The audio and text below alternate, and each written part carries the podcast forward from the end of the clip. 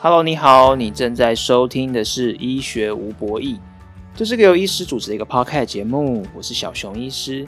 在这边呢，你会听到与时事有关的医疗新知，你也会得到一些错误观念的厘清，还有我们也会带给你很多我们觉得很重要的疾病相关的医疗知识。希望透过声音，让更多我们临床医师没机会和你们分享的好多事情，直接送到你的耳朵。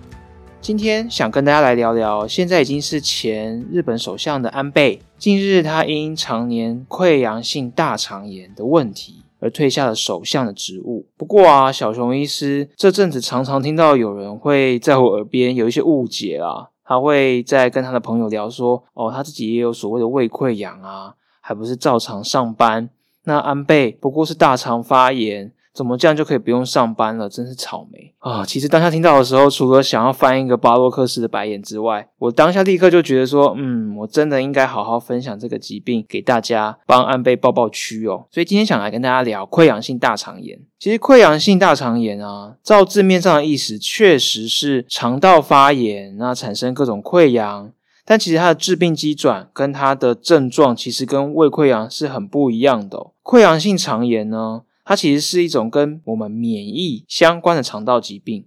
其实目前很细节的一些机转还没有研究的很清楚。不过大致上来说，它是因为免疫功能出现了异常，使得我们的肠子，也就是我们身体里、我们肚子里，像水管一样负责运送身体吃下去的食物、消化的食物的一个器官。那它的内壁呢，像在这样的病人身上，会到处蔓延，都有连续性的发炎啊、溃疡啊。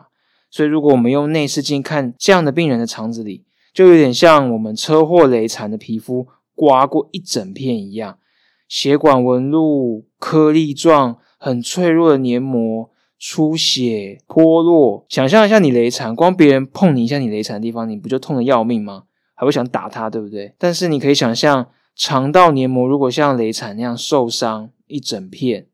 而你每天都还是会吃饭，还是会喝水。所以食物啊、水啊，刮过这些肠道内壁的伤口，那可有多痛？所以会有腹痛，而且刮下来的黏膜、黏液排出来就变成腹泻，而且还会有血便的情形。其实这样的疾病哦，在西方盛行率其实是比亚洲多的。不过，其实随着西方饮食文化的引进啊，其实在亚洲溃疡性肠炎的盛行率其实有逐渐上升的一个趋势哦。那我们在流研究流行病学的时候呢？我们会参考台湾的健保资料库，那我们会去依依照它资料库里的一个数值，我们去做统计。其实溃疡性大肠炎啊，在二零零一年的时候是每十万人有约零点五四人年，可是其实到二零一五年的时候，就增加到每年十万人当中就会有零点九五个人，就一直慢慢在增加，慢慢在增加当中。那你说溃疡性大肠炎，谁会得溃疡性大肠炎呢？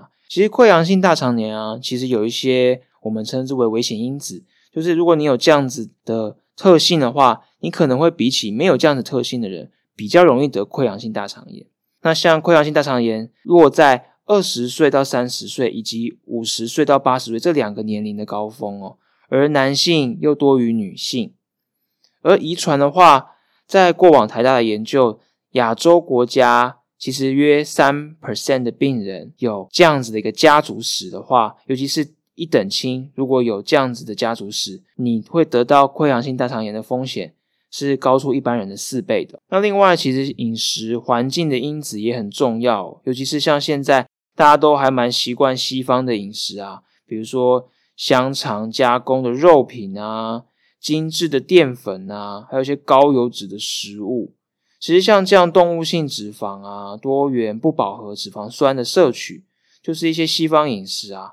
其实都会增加溃疡性肠炎的风险的。所以现在有蛮多研究的方向在研究说，诶食品添加物这些虽然说对我们人没有立即的危害，会不会有一些长远的影响来去增加我们得溃疡性肠炎的风险？那其实是现在研究的目标啦。而另外呢，其实也有研究指出。你多吃一些高纤的蔬菜水果，是可以降低你得溃疡性肠炎的风险。讲完危险因子之后，那临床医师要怎么样帮忙大家诊断溃疡性肠炎呢？其实我们会首先症状其实会蛮典型的，比如说腹痛、腹泻，那大便里有血，再加上你可能会很常跑厕所，我们称为里急后重。另外，你可能会有失禁、大便失禁的问题。而由于这是一个自体免疫的疾病，所以有时候除了我们大家理所当然会觉得哦，肠炎会有的一些肚子不舒服、大便不正常的一些症状之外，其实它还会有一些肠道外的表现的哦，比如说关节炎呐、眼睛会发炎呐，其实还蛮多症状的。所以如果你有很常有一些不明原因的发炎的症状，请记得一定要去看医生，因为临床医师可能会很有 sense。很有临床直觉，会觉得你可能会有一些自体免疫的疾病，来帮你转介到风湿免疫科。所以大家可能平常上如果有一些奇怪的一些发炎现象，不论是皮肤、眼睛、关节有任何问题，有觉得奇怪，给临床医师评估是最好的。而有这样的症状来找我们，我们要去怎么确诊你有溃疡性结肠炎呢？基本上我们都会靠大肠镜。没有做过大肠镜的朋友，可以跟你解释一下。不过我之前在前一集是我在谈呃黑豹的大肠癌的时候，我可能稍微提过大肠镜。简单来说呢，就是会先做我们称为准备，也就是会喝所谓的泻剂，那帮助把大肠里的残余的粪便残渣啊都排出来。在前一天检查之前的晚上或是之前的时候，那准备好之后呢，我们就会将大肠镜，也就是一个管状的我们的内视镜啊，那从肛门进去。那由于你的大肠是一个管状，像水管一样的构造嘛，所以我们就会一路探勘，看你肠壁内部有没有像雷残一样黏膜破裂、出血、发炎等等的情形。那会依照你的分布，我们临床上会判断说，哎，你是不是属于溃疡性的肠炎？当然，除了看之外，我们也会把你肠壁上的一些些细胞取下来切片，那给病理科医师去。判读显微镜下是不是有典型溃疡性肠炎的表征？那这样子我们就可以诊断你有溃疡性肠炎了。而另外，如果你今天已经是一个诊断有溃疡性肠炎的病人的话，那我们临床上评估说，哎，目前治疗效果如何？我们也会定期的去做大肠镜的检查，来去判断说，哎，目前发炎的状况会怎么样？而你说，那我们诊断了溃疡性肠炎，像安倍一样，他是怎么去度过这段日子的？其实溃疡性肠炎，有些人。可能会短暂的发生，而有些人会像安倍那样，需要长期的跟临床医师配合调整药物治疗，来去稳定肠壁发炎的状况，进而减少他对生活的影响，才能像安倍一样，一边治疗疾病，一边还可以治理日本哦。而你说治疗药物有什么呢？其实大家要注意一件事情哦，我觉得我们现在医疗发展到现在，其实已经进入一个标靶免疫。治疗的一个时代了。其实像很多风湿免疫的疾病啊，除了大家可能原本所熟悉的一些止痛药或者是类固醇之外，现在其实很多新的药物不断的推陈出新哦。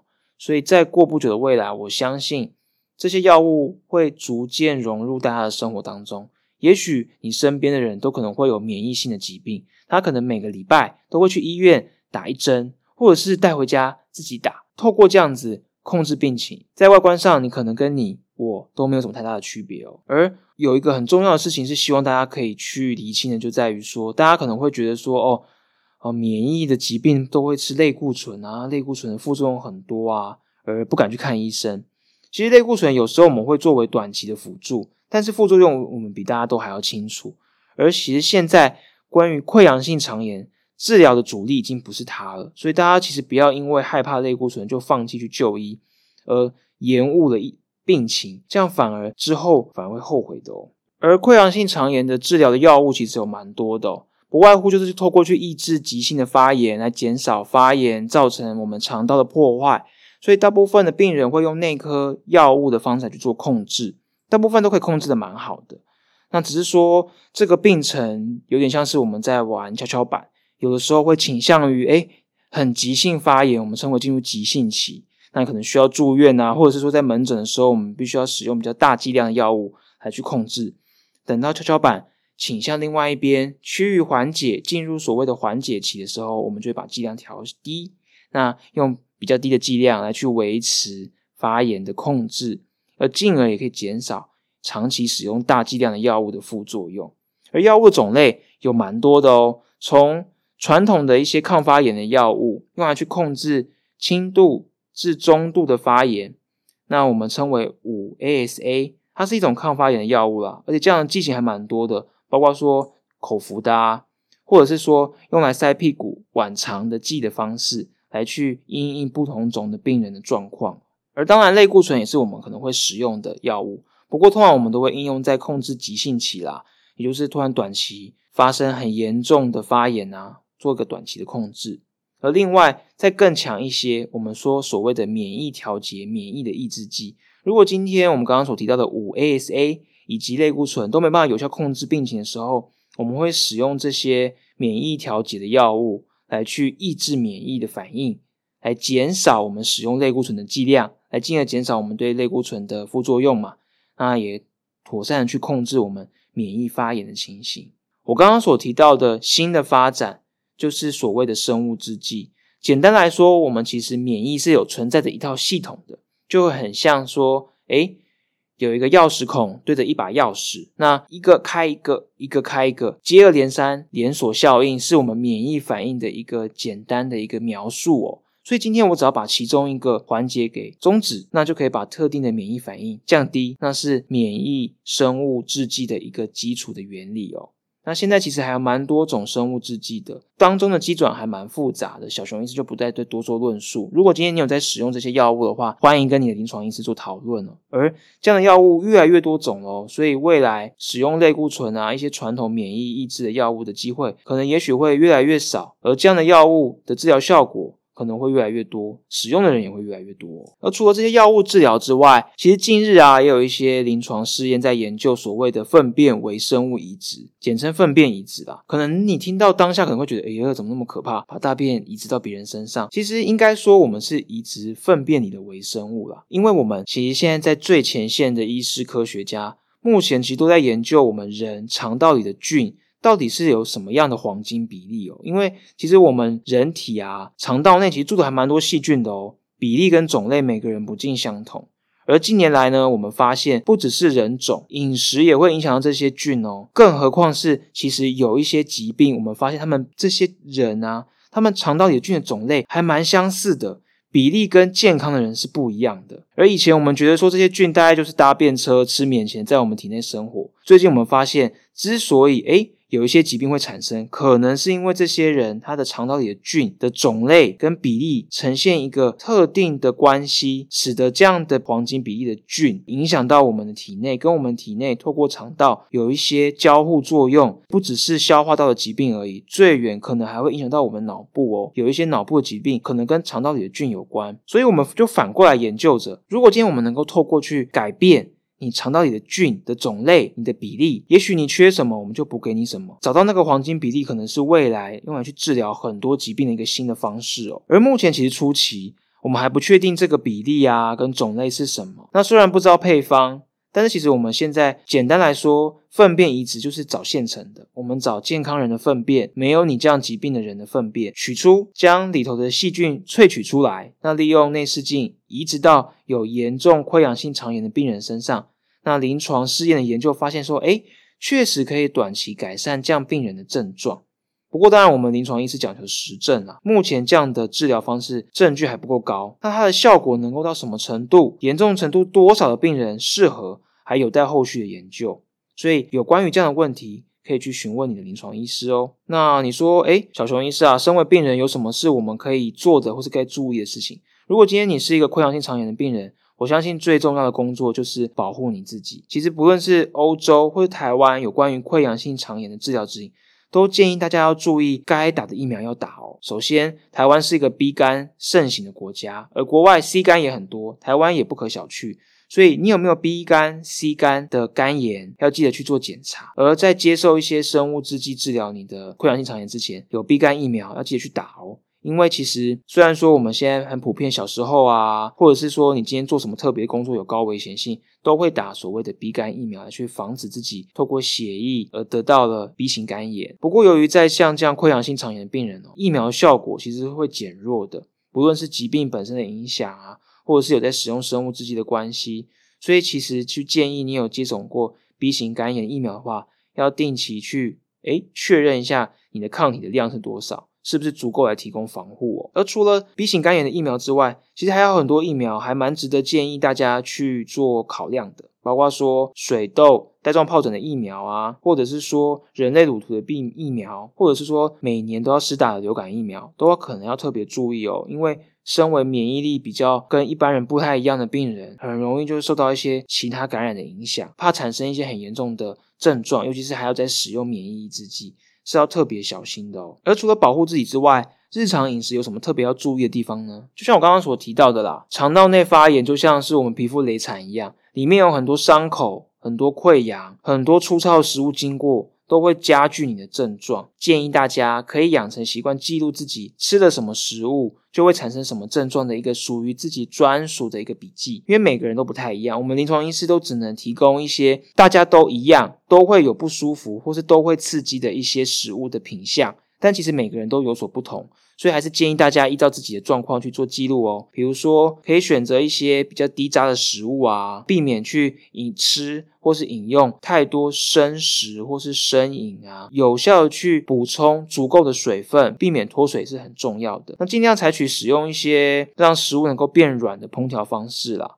避免说油炸、油煎啊，或是高油脂刺激的食物，其实都是一些有效可以解决的方法。小熊医师蛮建议大家，如果有去看病的话，我相信每家医院都会有一些胃教的单张，上面都写的蛮详细的，所以很值得大家拿回家细细的研究哦。而常常啊，有人会提出一些有关于溃疡性肠炎怎么样对自己更好的，以及一些相关的疑虑，比如说，其实不只是溃疡性肠炎啊，还蛮多人会问说，诶，益生菌有没有帮助？目前啦，益生菌这个部分，比如说有些人会说，诶。像我喝优酪乳啊，或什么的，其实优酪乳确实它有含很多乳酸菌。如果今天你不是在急性期吃什么就会有很严重的症状的话，其实是可以食用的。不过其实这些都是属于食品啦。是不是具有治疗的效果？其实是需要做严格的评估的。但至少我们可以说，不会对你的健康造成伤害。那至于能不能够提供你想象中那样的帮助，其实每个人不太一定，因为毕竟它不是药品。而有些人会说，溃疡性肠炎可以根治吗？可以痊愈吗？其实只有少数的病人可能会短暂的发生，大部分病人是需要长期的去控制，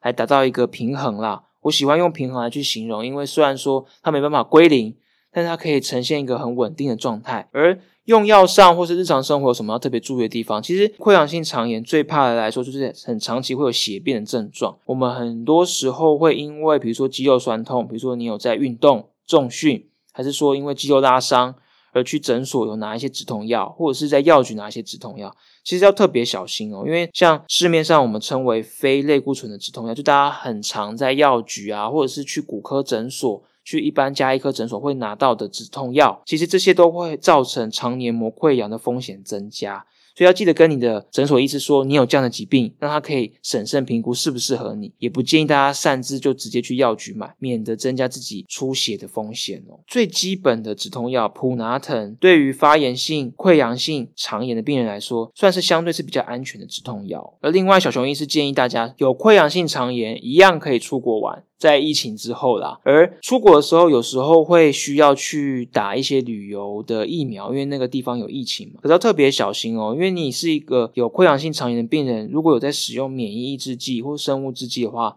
有一些疫苗是不可以打的。我们称为活菌疫苗，就它可能不是一些可以让自己产生抗体的一些细菌、病毒的碎片，它是有一点还是活着的，只是被。削弱能力的菌或是病毒所产生的疫苗，而可是因为你免疫力低下，因为你在使用药物，可能会造成你有感染的风险，所以要记得跟你的旅游门诊的医师说，你有这样的疾病，有在使用免疫抑制剂哦。其实啊，很多时候溃疡性肠炎的病人面对未来没办法根治的一个不确定性。再加上有时候医师就说一句，其实没办法完全康复，就算用药，这句话其实还蛮打击信心的啦。有时候还蛮容易沮丧的。再加上这个疾病还蛮少见的，不是都可以跟身边的人聊。网络上的资讯还蛮复杂的，能够获取正确的相关资讯，其实来源很有限。而且不仅是这样子的病人本身对疾病感到陌生，家人啊，或是身边的朋友也很难透过解释而了解这个疾病，而产生很。很多误解。